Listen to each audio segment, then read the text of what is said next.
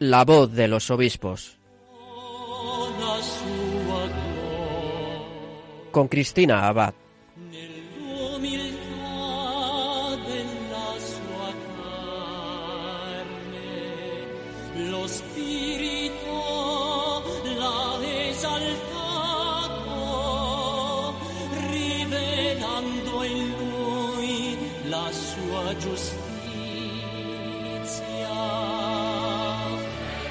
Muy buenas noches, querida familia de Radio María, y bienvenidos un domingo más a La Voz de los Obispos. Les saluda Cristina Abad y bueno, les comento que esta noche vamos a tener un programa muy especial, un programa dedicado sobre todo a Venezuela, a nuestros compañeros, a nuestros hermanos venezolanos y también a nuestros pastores. Y es que hoy vamos a tener la entrevista de Monseñor Jaime Villarroel, el obispo de Carúpano, en Venezuela. Ha visitado nuestros estudios y no podía faltar a esa cita con la voz de los obispos. Me imagino que a muchos ya les sonará si hace unos días estuvieron por la noche escuchando Radio María rompiendo moldes. Y bueno, no les cuento más porque ya enseguida nos va a contar él. No se lo pierdan en unos minutos le tenemos con nosotros.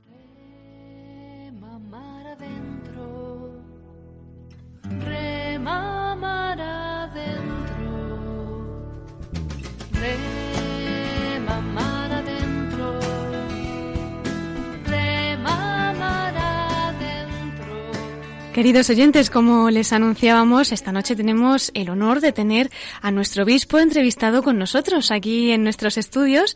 Además, no es la primera vez que viene por aquí, por Radio María. Me imagino que ya les sonará a aquellos que escucharon hace unos días el programa de Rompiendo Moldes de nuestro compañero el padre Julián Lozano y nos introdujo muy bien Monseñor Jaime José Villarroel en esa situación tan difícil de tanto sufrimiento que están viviendo en Venezuela. Pero hoy vamos a ver también y vamos a adentrarnos en ese esa misión que están realizando, que por lo que nos comentaba fuera de antena, Monseñor, está siendo una inyección de esperanza para ellos y para todos los que estamos escuchándoles y que sin duda vamos a rezar por estos proyectos.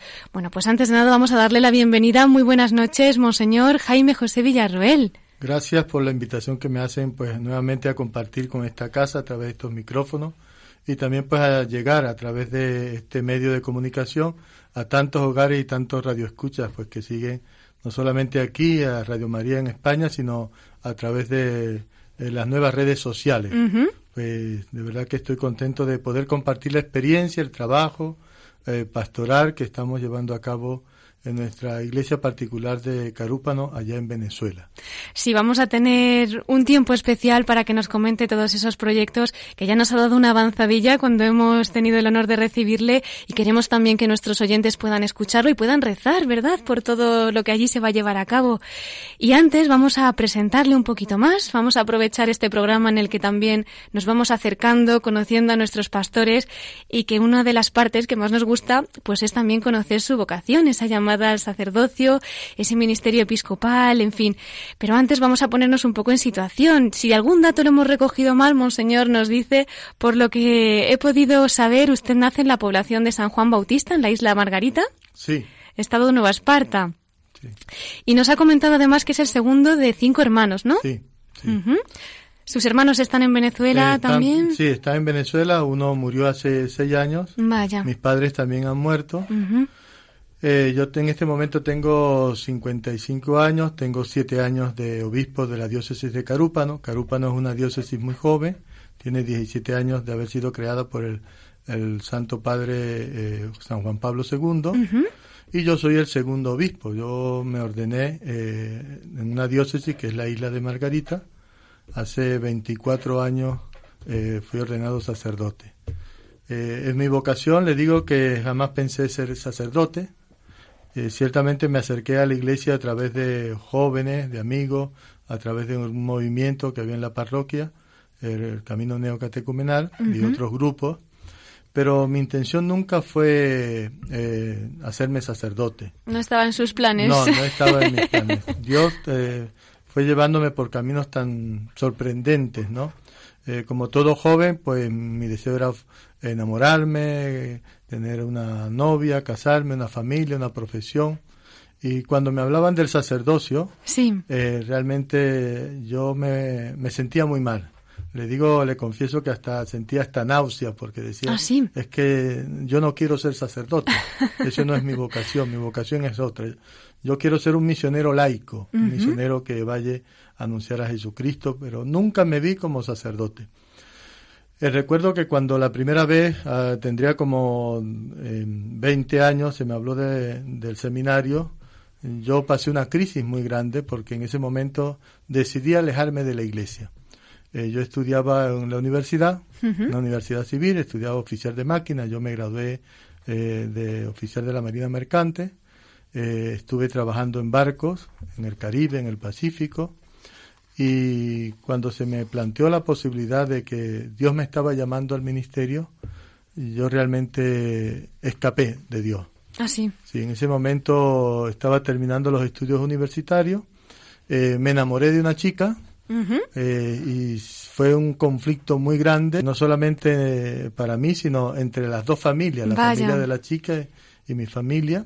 Era tan difícil nuestra relación porque nuestras familias no estaban de acuerdo. Yo tenía en ese momento como 20 años hmm. y yo me, siempre me preguntaba, pero ¿por qué? Si son dos chicos, están en la iglesia. Pero en el fondo después, eh, mirando también el camino andado, he visto que era Dios que se valía de esas personas para hacerme comprender a mí que mi, mi vocación era otra, ¿no? Y yo estaba empeñado en que no, que tenía que enamorarme, que tenía que tener una novia, casarme, estudiar. Bien, en ese momento eh, a mí se me presentó, la, terminé mis estudios, se me presentó la opción de irme a trabajar eh, en un barco y me fui al Caribe, después estuve en el Pacífico, estuve como casi un año trabajando. Pero en el fondo lo que hacía era escapar de Dios. Yo recuerdo que me llevé la Biblia, rezaba el Salterio y de verdad que le pedía mucho al Señor que me diera eh, la fortaleza y la constancia para hacer lo que tenía que hacer, ¿no? Porque en el fondo, en el fondo de mi corazón sentía que había una inquietud vocacional, que Dios me llamaba, pero yo no quería dar mi brazo a torcer. Y recé, le digo que nunca recé tanto como recé en el barco pidiéndole al Señor que me ayudara a ver porque yo soy una, era una persona muy inconstante, muy insegura de mí mismo eh, y sé que eh, tenía muchos miedos y para mí eso del ir al seminario pues de verdad que no lo veía claro en mi vida. Y recuerdo que en el barco Dios me hizo comprender, tuve una intuición en mi vida, es decir, o me bajaba de allí o el próximo puerto que yo tocaba iba a ser el infierno, porque era un ambiente muy duro, muy difícil y si al final, eh, mm, aunque tuviera uno toda la fuerza que tuviera, hmm. era muy difícil sobreponerse a ese ambiente. Yo veo que durante ese tiempo lo que me sostuvo fue la oración. Qué bonito. Mm, me regresé y ahí tomé la decisión. Recuerdo que cuando llegué a Panamá fui a una iglesia, me confesé, me acerqué a, la misa y fui a mi casa y llegué a la, a, la parroquia y le dije a mi párroco, eh, vengo fracasado.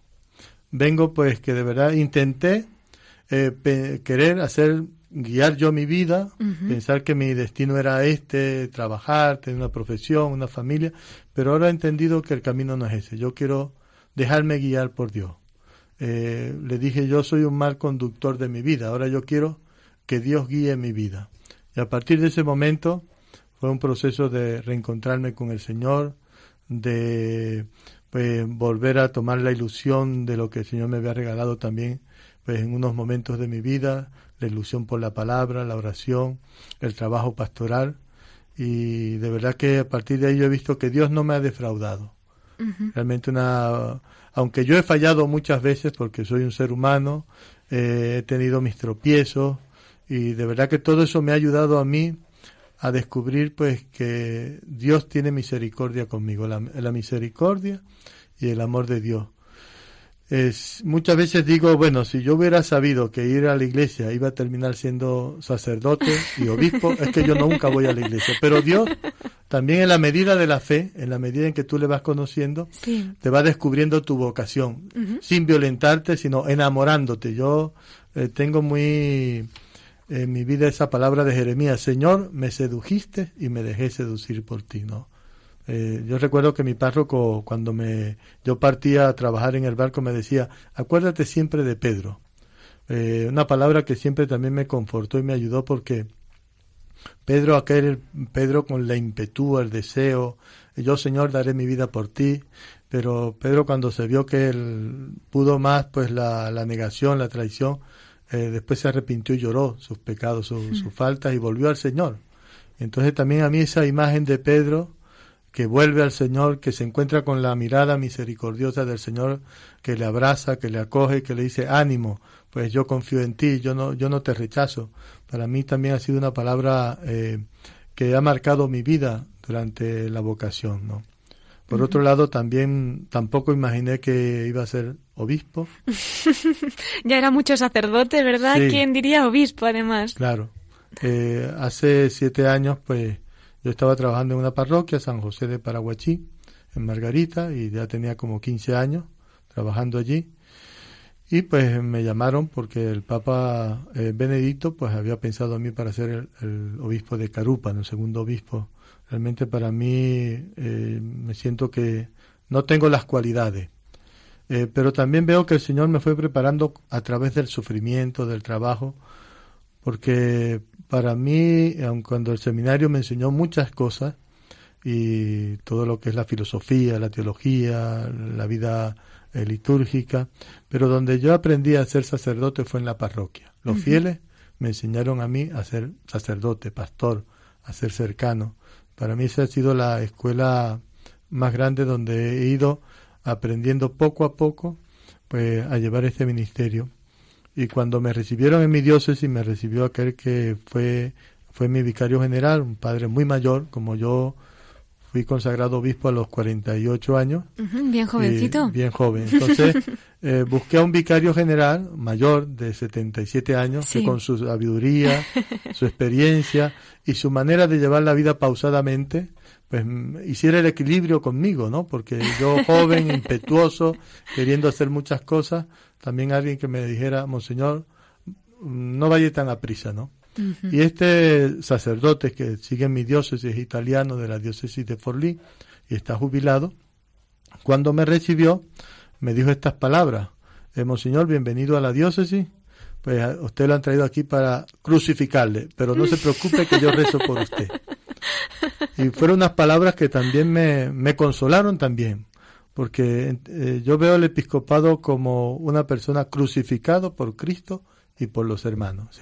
Es un servicio, una entrega total, pues que uno va aprendiendo también a ser padre y pastor. Recuerdo que el, nuncio apostólico, cuando me comunicó que el Papa Benedicto me había nombrado obispo, eh, y si yo estaba dispuesto a aceptar, eh, me dijo estas palabras que hoy en día es el secretario de Estado, el, cardenal Parolín. Monseñor, usted es padre, pues son sus hijos, ayuda a sus hijos ayúdelo, eche, eh, échele una mano. A mí esas palabras me llegaron al corazón porque he tratado en el ministerio episcopal de ser un, padre, un, hermano. Pues son mis hijos, los sacerdotes, la gente que vive allí, y veo mucho sufrimiento y digo, estos son los hijos que Dios me ha dado. Señor, ayúdame a darlo todo lo mejor por ellos, porque ellos lo merecen. Hmm. Eh, y estoy contentísimo con problemas, con sufrimientos, con tribulaciones, pero de verdad contento porque yo veo que es lo que me está pidiendo el Señor. Qué bonito escucharle, pues, ese proceso, ¿no? Desde estos años, cómo el Señor ha ido preparando su corazón, a veces con ese crisol del sufrimiento, pero quizás, pues, para lo que después, ¿no? Le iba a pedir, como es la situación de ahora. Estaba mirando, antes de introducirnos un poquito también en el tema de su diócesis y la realidad que están viviendo, su escudo episcopal, y le estaba escuchando hablar del mar, de cómo, pues, se encontró con Dios en ese barco, y me estaba preguntando si ese barco que también aparece, ese ancla e incluso el lema boga mar adentro, puede ser que tuvieran algo que ver en ese proceso interior, ¿no? Que, que estaba viviendo. Claro que sí, tuvo mucho que ver en todo ese proceso de mi vocación y yo veo que en ese lema episcopal para mí es eh, arriesgate en el Señor. Deja tus seguridades, deja tus miedos, deja tu eh, incertidumbre, no te mires a ti mismo, confía en el Señor, ve a las profundidades porque para vivir la fe hay que abandonarse en las manos del Señor. Y ciertamente no es fácil porque uno es humano, uno sigue teniendo sentimientos, uno, yo me veo a medida que van pasando los años también con más defectos cada día, pero digo Señor, también veo que esa fe va fortaleciéndose y me va invitando siempre a ver que eh, esta es la obra de Dios, no es la obra de un obispo, no es la obra de un sacerdote, sino es la obra de Dios. Siempre le digo al Señor, Señor, el negocio es tuyo. Yo lo único que soy es el que cuida la bodega. Eh, y estoy pendiente de la bodega, de que todas las cosas estén allí, pero el negocio es tuyo. Ayúdame a, a luchar por las cosas tuyas. Ayúdame a luchar hmm. pues por tu obra, porque la obra es tuya, Señor. Yo hmm. yo no lo único que soy es un dependiente, un encargado de, de esta obra y pues hacerlo lo mejor posible. Y me imagino que será mucha esa ayuda que están experimentando desde el cielo, ¿no? Eh, ¿Cómo están viviendo actualmente, pues bebiendo un poquito de esa esperanza que les regalan desde arriba, pues ese sufrimiento tan grande? Usted, como nos dice, son sus hijos, ¿no? Es el pastor y me imagino que las alegrías serán mayores, pero cuando se sufre también será mayor el sufrimiento, ¿no? Sabemos, los medios están a diario informándonos de la situación de Venezuela, pero desde luego no será nada en comparación con lo que ustedes están allí viendo sufriendo y, en fin, pues lo que nos quiera compartir aquí para que oremos, para que también participemos y nos podamos acercar a nuestros hermanos de Venezuela, pues bienvenido sea. Sí, eh, ciertamente la situación es difícil, dura, eh, dolorosa, porque yo vengo de una familia pobre también y yo vi que en mi juventud, en mi niñez, eh, mi familia, mis padres no tenían a veces con qué darnos de comer o darnos lo, lo necesario, pero siempre hubo personas que Dios va poniendo en el camino para ayudarte a superar las cosas y, mejorar y crecer, ¿no? Y entonces ver tanta gente que está sufriendo, por ejemplo, el caso de los niños. Eh, ciertamente es doloroso eh, ver cómo los niños están pasando eh, una gran necesidad porque no tienen para comer sus, para sus padres para alimentarles. Por ejemplo, en nuestra diócesis es una diócesis periférica geográficamente también y periférica existencialmente, como dice el Papa, porque eh, aun cuando es una diócesis con una belleza natural, porque sabes que por allí fue cuando Colón llegó en su tercer viaje, en el año 1498, el 6 de agosto, pues llegó a esas tierras y llegó a una pequeña población que se llama Macuro pues ahí hay una parroquia, hay todavía una comunidad. Y cuando Colón llegó a esa tierra, eh, lo primero que la llamó fue tierra de gracia, por la belleza natural que había en esa tierra. Pero hoy en día no solamente hay una belleza natural, sino que también eh, unos paisajes hermosos porque queda en la, en la costa norte, noreste de Venezuela, está el mar Caribe, unas playas paradisíacas. Preciosas, ¿no? Sí, hermosas, unos atardeceres y, la naturaleza también. Ahí la gente, la, fundamentalmente la producción es del cacao, se produce mucho cacao. Y en este momento, eh, aun cuando allí por primera vez, en lo que hoy es Venezuela, se rezó el Padre Nuestro, se rezó el Ave María y se dio la bendición a aquella tierra, pues lamentablemente nuestra tierra en este momento es una tierra de desgracia porque hay tanto sufrimiento, tanto dolor, tantos inocentes que están pasando eh, un, sufrimiento. Por ejemplo, hablaba la otra vez y lo hablábamos fuera de micrófono, eh, el año pasado pues más de 22.000 mil niños recién nacidos, muertos que no llegan al año y algunas cuantas madres también porque no hay los medicamentos, no hay en los hospitales la, la atención para ayudar, asistir pues a las madres, a los niños recién nacidos. Eh, la violencia es tremenda. Eh, ni de esa violencia no se salva pues ni las iglesias ni los templos. en mi diócesis, por ejemplo, ha habido templos que han sido robados, eh, se ha profanado el Santísimo. Qué dolor. ciertamente, además de eso, por ejemplo, en mi diócesis hay zonas donde la anemia eh, está por el orden del 44-50% de los habitantes, pero eso no, no deja que nosotros trabajemos. Yo creo que para mí el ver tanto dolor y tanto sufrimiento en las personas, tanta juventud también que se pierde por otros caminos eh, de la delincuencia, de la droga, de la prostitución, eh, para mí, digo, no me voy a dejar vencer por esa, por esa situación. Es decir, no voy a quedarme con los brazos cruzados, sino que eso me da más deseos de luchar, de trabajar, de ser cercanos, de llevar adelante una acción eh, pastoral en mi diócesis.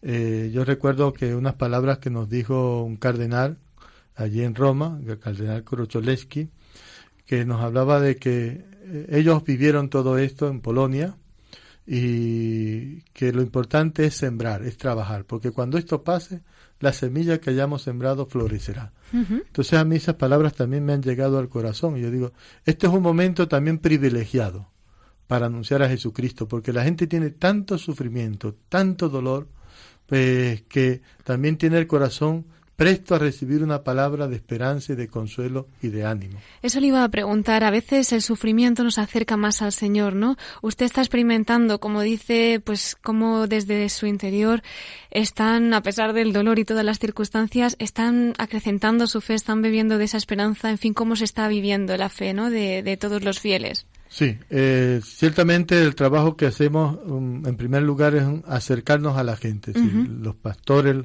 en general los obispos en Venezuela. Y además pues los sacerdotes, los agentes eh, de pastoral, laicos, religiosa, es acompañar a la gente eh, en, en, esas situaciones tan difíciles como puede ser pues por la falta de alimento, por ejemplo, en Cuaresma hicimos una campaña que fue la olla solidaria.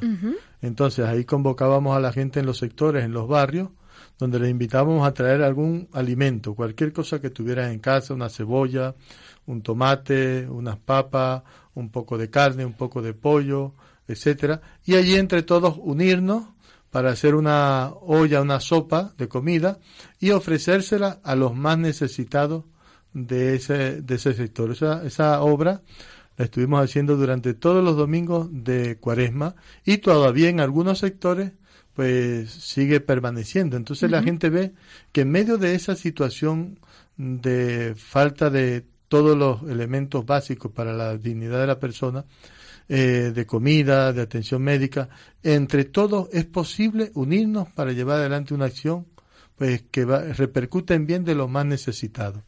Otra obra que nosotros estamos llevando adelante, por ejemplo, eh, es la atención a los indigentes. Eh, cada vez crece la cantidad de personas indigentes, personas mayores, que su familia no tiene cómo atenderla o que por X circunstancias viven en la calle.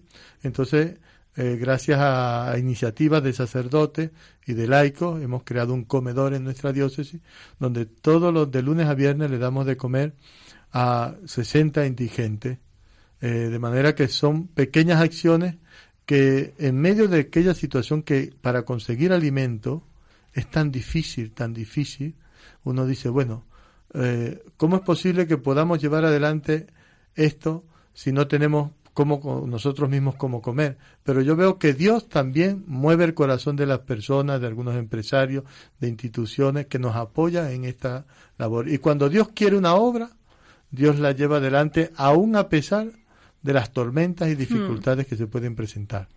Desde luego que sí. Ahí se ve esa gran familia que es la Iglesia, ¿no? Y me imagino que en esas pequeñas, grandes cosas, pues ustedes también se estarán sintiendo muy arropados.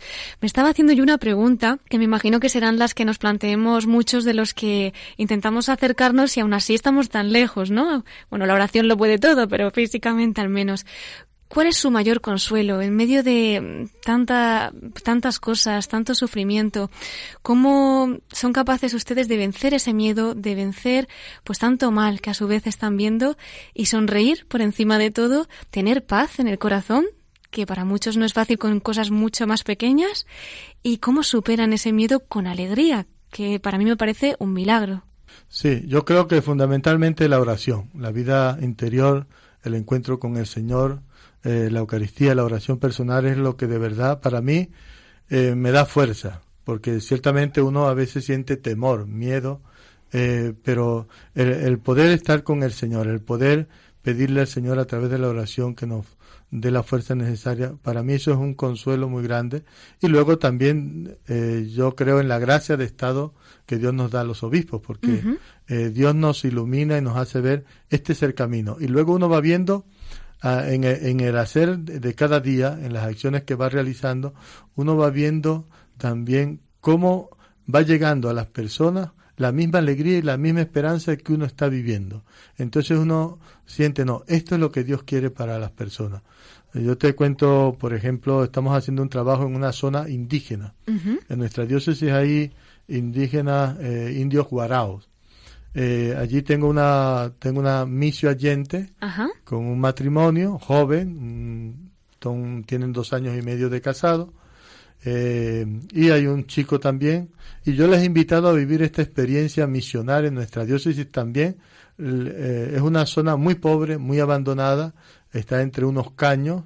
Es una zona donde para llegar allí es una carretera infernal, muy difícil, pues porque no hay luz, no hay agua, no hay servicios básicos, eh, ni siquiera la, telefonía celular tampoco está presente allí. Entonces hemos ido allí a trabajar en esa zona. Eh, va este equipo que está ya desde hace un año y medio allí trabajando. El sacerdote de la parroquia también va una vez a la semana. Yo pues voy una vez al mes a acompañar, a celebrar la Eucaristía, animar también al equipo que está trabajando allí. Eh, le hemos dado el nombre de misión eh, Santa María Magdalena. Precioso nombre. Sí, porque realmente el Papa ha dicho que María Magdalena es el apóstol de los apóstoles. Y ha ido a, donde estaba la tumba de Jesucristo, que es la muerte, y allí ha anunciado a, los apóstoles la resurrección, la vida. Entonces hay una realidad de muerte que hay allí, porque hay, no hay esperanza. Eh, la incidencia es una zona endémica en paludismo. 60% de las personas sufren de anemia. Los niños no van a la escuela. Y ahí comenzamos esta obra. Eh, y de verdad que hemos invitado al nuncio. El nuncio estuvo allí con nosotros visitando con una alegría impresionante. Hemos dicho que ¿dónde queda Guariquén? Porque nos preguntaban, ¿dónde queda Guariquén? Nosotros hemos dicho, queda en el corazón de Dios. Precioso. Porque eh, donde hay una persona que sufre, allí está el corazón de Dios consolando, animando y fortaleciendo.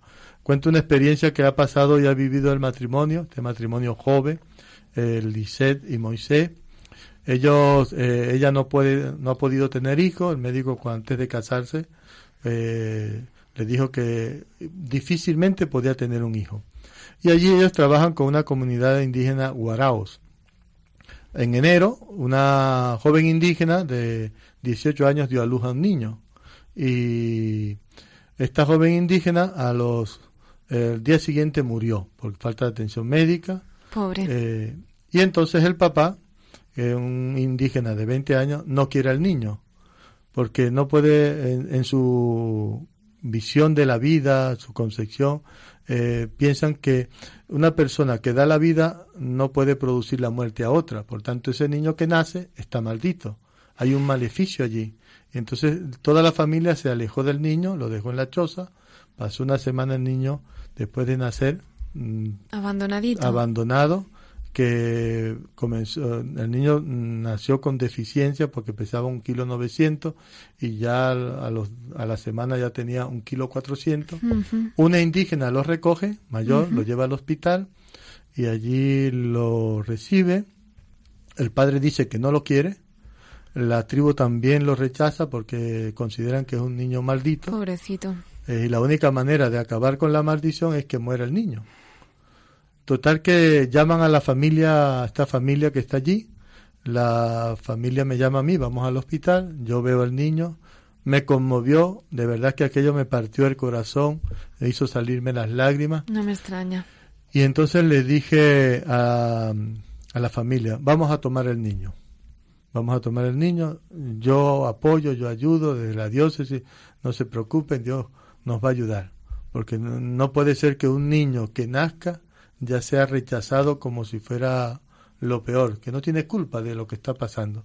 Total que el niño en ese momento ni siquiera tenía nombre, eh, se hacen los trámites ante las autoridades civiles para que le den en custodia a la familia al niño, la familia lo recibe por tres meses aproximadamente y de verdad pues lo llevaron al médico, el niño empezó a fortalecerse, eh, cuando estaba con la familia ya tenía cuatro kilos, mm. un niño muy hermoso, e invitamos al señor Nuncio, Monseñor Aldo Giordano, a visitar aquella región y a bautizar al niño.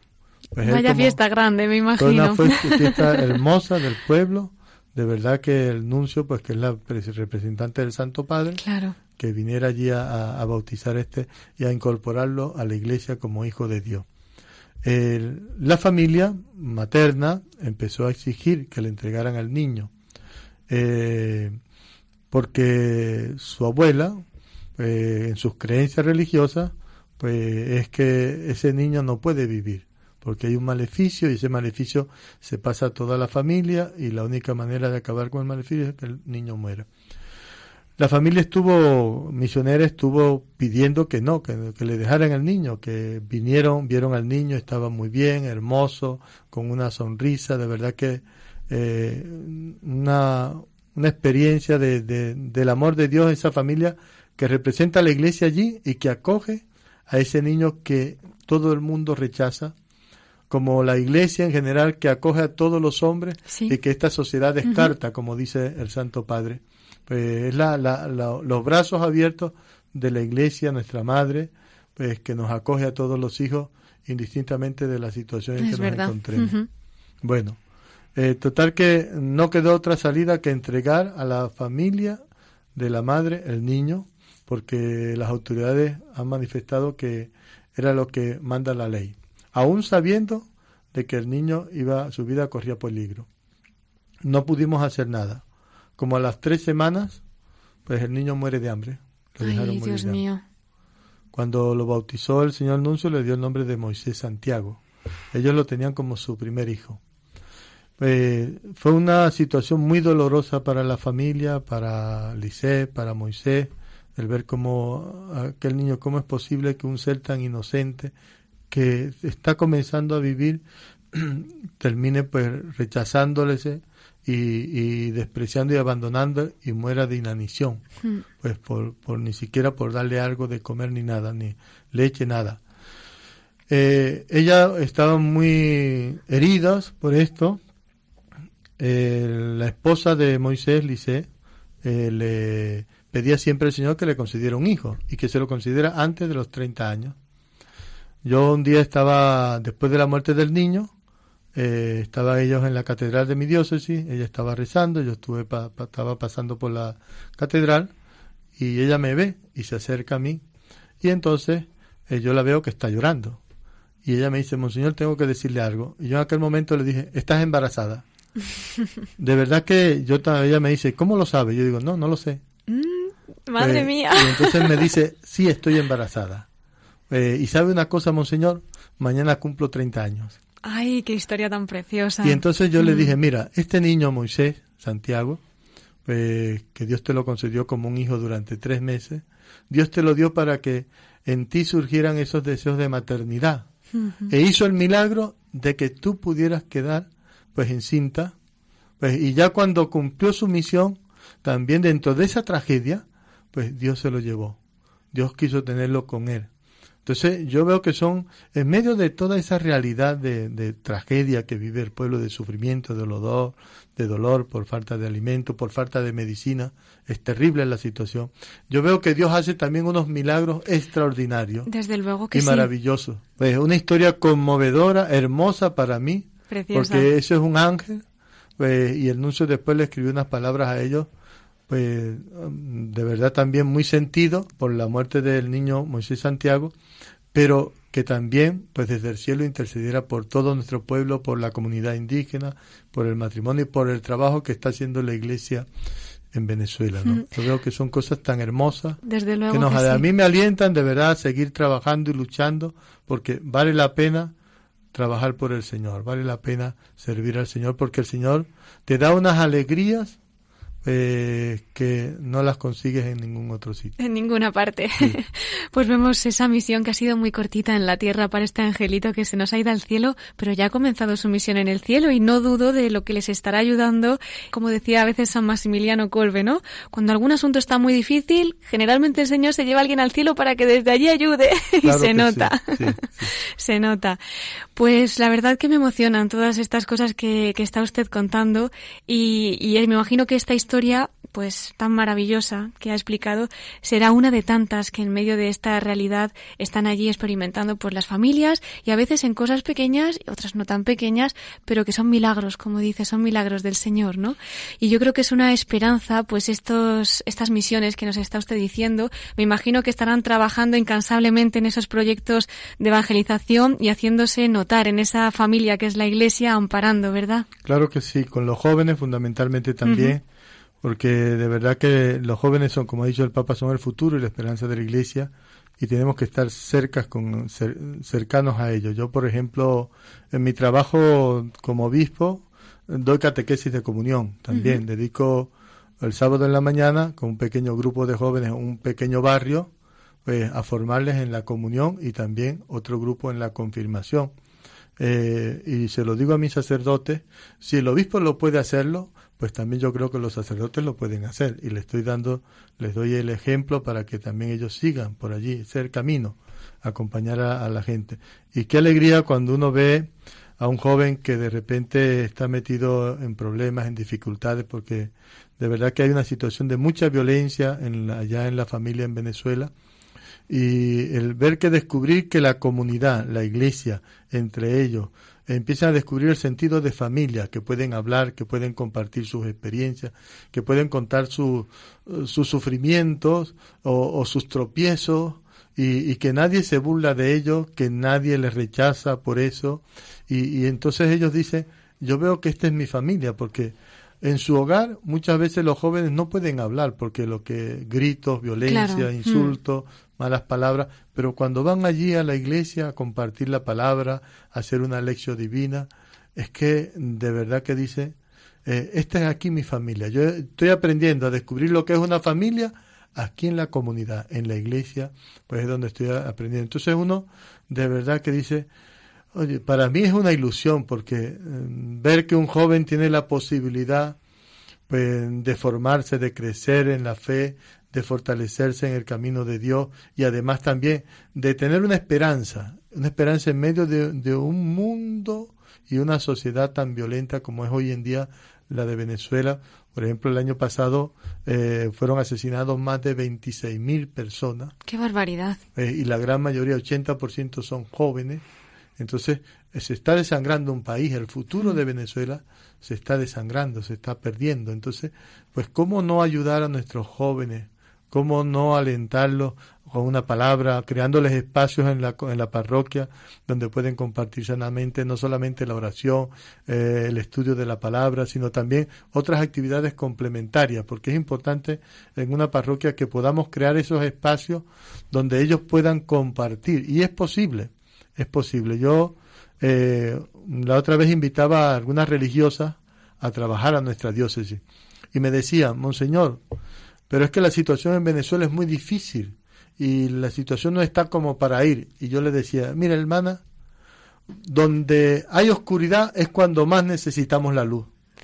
Eh, y entonces, en este momento es cuando más necesitamos evangelizar, es cuando más necesitamos la presencia de la iglesia, es cuando más necesitamos estar acompañando al pueblo, llevando una palabra, sembrando esperanza, porque ¿cuándo lo vamos a hacer? Cuando pase esto, cuando pase esto, ya la gente no querrá saber nada de Dios, pero en este momento es cuando más la gente necesita de nuestra cercanía y de nuestra presencia. Yo considero que este es un momento también para la iglesia en Venezuela privilegiado, pues viéndolo, todo lo que está pasando desde la fe, eh, viéndolo desde, desde la fe, pues es un momento privilegiado para la iglesia para evangelizar y para sembrar de verdad la semilla del evangelio y que esa semilla el día de mañana, cuando Dios quiera, porque Dios es quien da el crecimiento, pues, pueda dar fruto, pero que se siembre una semilla en el corazón, porque este, como yo les digo a, las personas allí en mi diócesis, esto es una tierra bendita, porque todo lo que siembra aquí florece, da. ¿Y cómo no va a ser el corazón del hombre también, así como esta tierra? Si la tierra pues produce tantos frutos aquí todo el año, pues el corazón del hombre también es mucho más pues, y, puede dar buenos frutos. Por eso yo considero desde la fe, desde la visión de la Iglesia, que este es un momento importantísimo para evangelizar. Que no podemos quedarnos sentados lamentándonos pues, o diciendo qué desgracia la que estamos viviendo, ciertamente, pero podemos hacer muchas cosas primero rezar, pues luego de rezar, pues evangelizar, pues con todos los medios que estén a nuestro alcance. Pues como, como hacían los primeros apóstoles, pues que tenían que ir y caminar, y como ha dicho el Papa, ahora también lo dijo en Colombia, callejear, ir a las calles, ir allá, salir a las casas, salir a las plazas. Hemos, nosotros durante Pascua hemos estado saliendo a las plazas, pues anunciando a Jesucristo, el Evangelio con los jóvenes, eh, de modo que hemos hecho algunas peregrinaciones también para animar a los jóvenes en esa eh, manifestación de fe, que se vea un pueblo que no tiene miedo a expresar su fe, su confianza en Dios. Y en ese sentido, ¿florecen también las vocaciones? Sí, en, nuestra, en el oriente de Venezuela, ciertamente la, la iglesia está comenzando, podríamos decir. Eh, no es así, no así como en el occidente. En el occidente la iglesia está más establecida, es una iglesia más madura, hay mucho más vocaciones, por ejemplo, en las, la diócesis del Táchira hay un seminario que, que tiene como 180 vocaciones de allí, el Táchira. En nuestra diócesis, eh, gracias a Dios, estamos comenzando a florecer las vocaciones. En este momento, nuestra diócesis tiene 30 sacerdotes, es joven. La edad promedio de los sacerdotes está por el orden de 35 años. jovencitos. Sí. Y luego hay 22 eh, seminaristas tenemos un seminario diocesano, misionero. Nuestra Señora del Pilar se llama además. Del Pilar, sí, porque la patrona de la diócesis.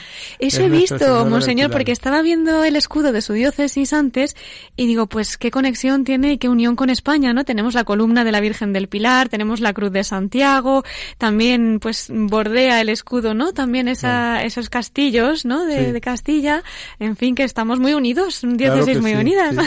Pues ciertamente que sí, porque la Virgen nos acompaña y como la diosa, yo siempre lo digo y, quizás suena un poquito eh, orgullo, de orgullo o, de arrogancia, pero eh, estamos en el, el, oriente de Venezuela, es decir, por donde sale el sol y por donde sale el sol de justicia.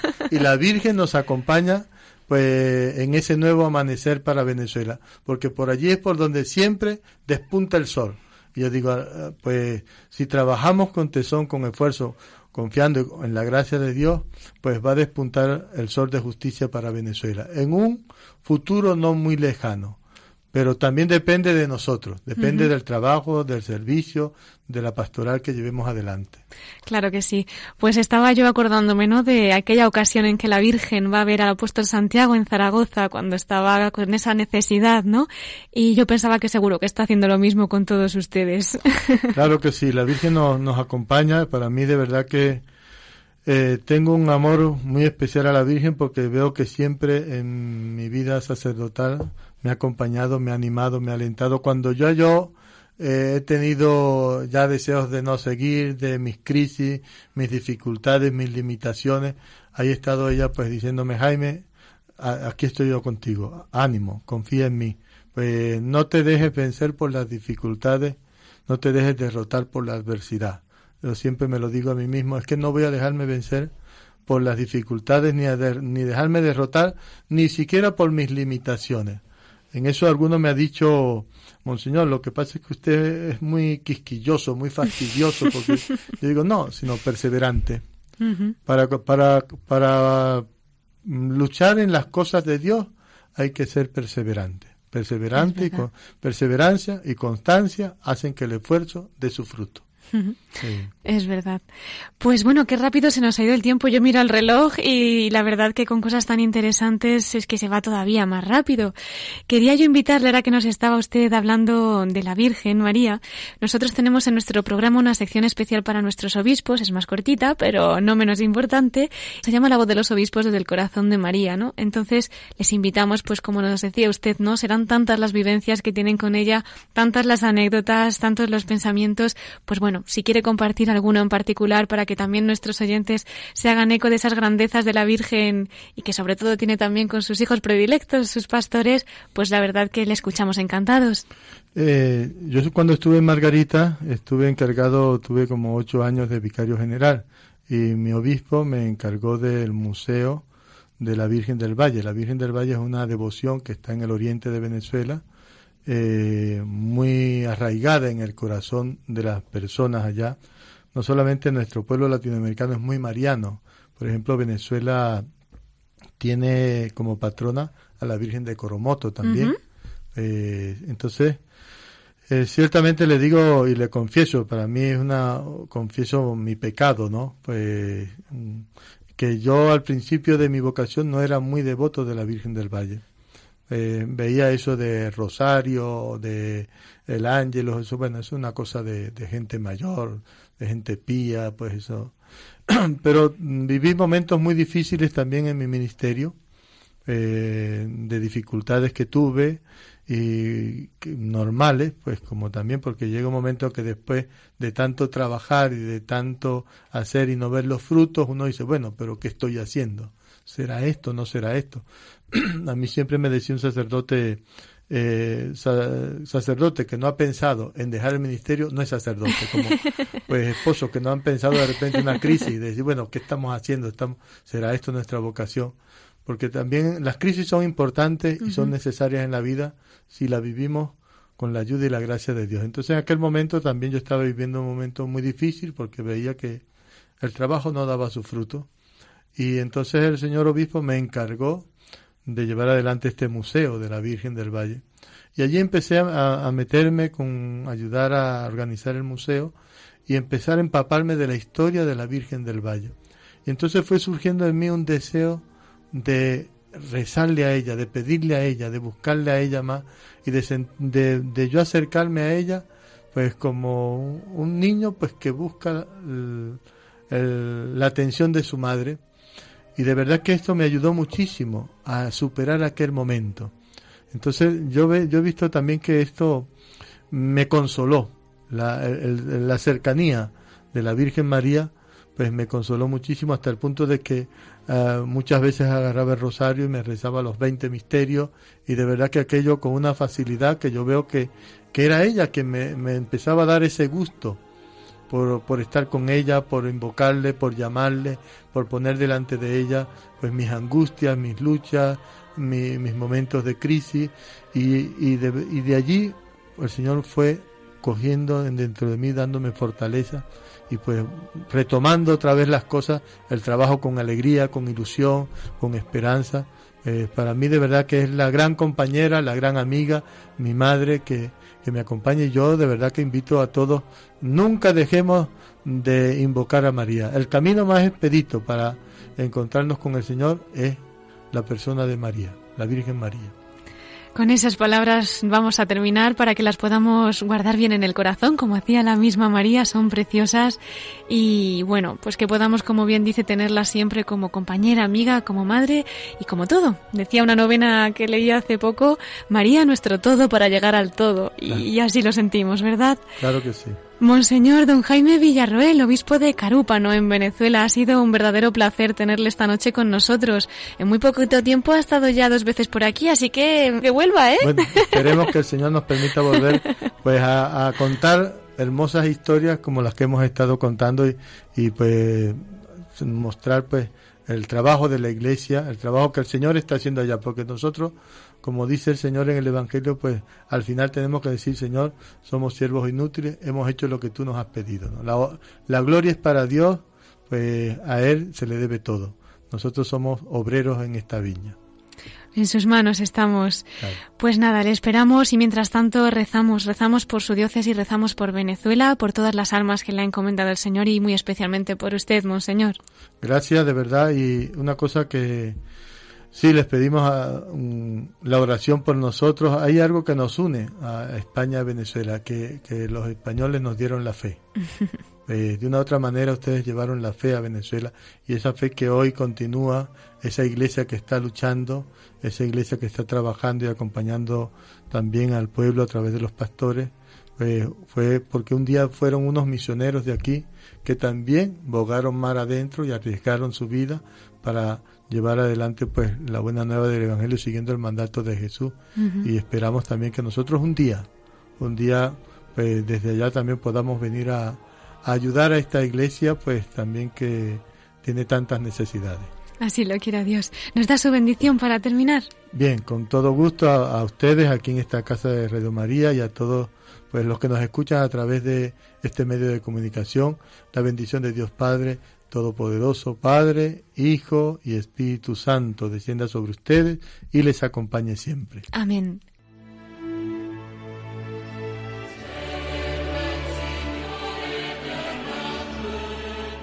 Queridos oyentes, nos quedamos sin tiempo, así que seré breve al despedirme. Hemos tenido con nosotros a Monseñor Jaime Villarroel, obispo de Carúpano, en Venezuela, desde aquí todo nuestro agradecimiento y esperando tenerle pronto con nosotros. Muchísimas gracias a todos ustedes que nos han acompañado y como siempre les recuerdo nuestro correo electrónico por si alguno nos quiere escribir, consultar alguna duda o hacer alguna sugerencia, pues ya sabe que puede hacerlo a la voz de los obispos radiomaria.es y ya saben que nos pueden seguir también a través de Twitter. Bueno, pues ya nos emplazamos para el domingo que viene, si Dios quiere, y les espero una vez más en la voz de los obispos. Dios los bendiga.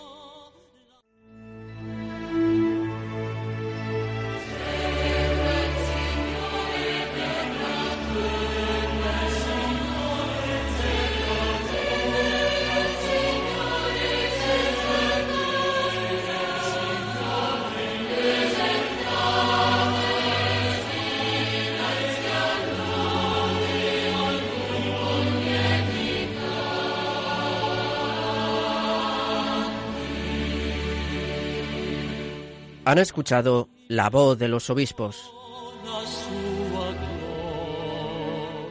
Con Cristina Abad.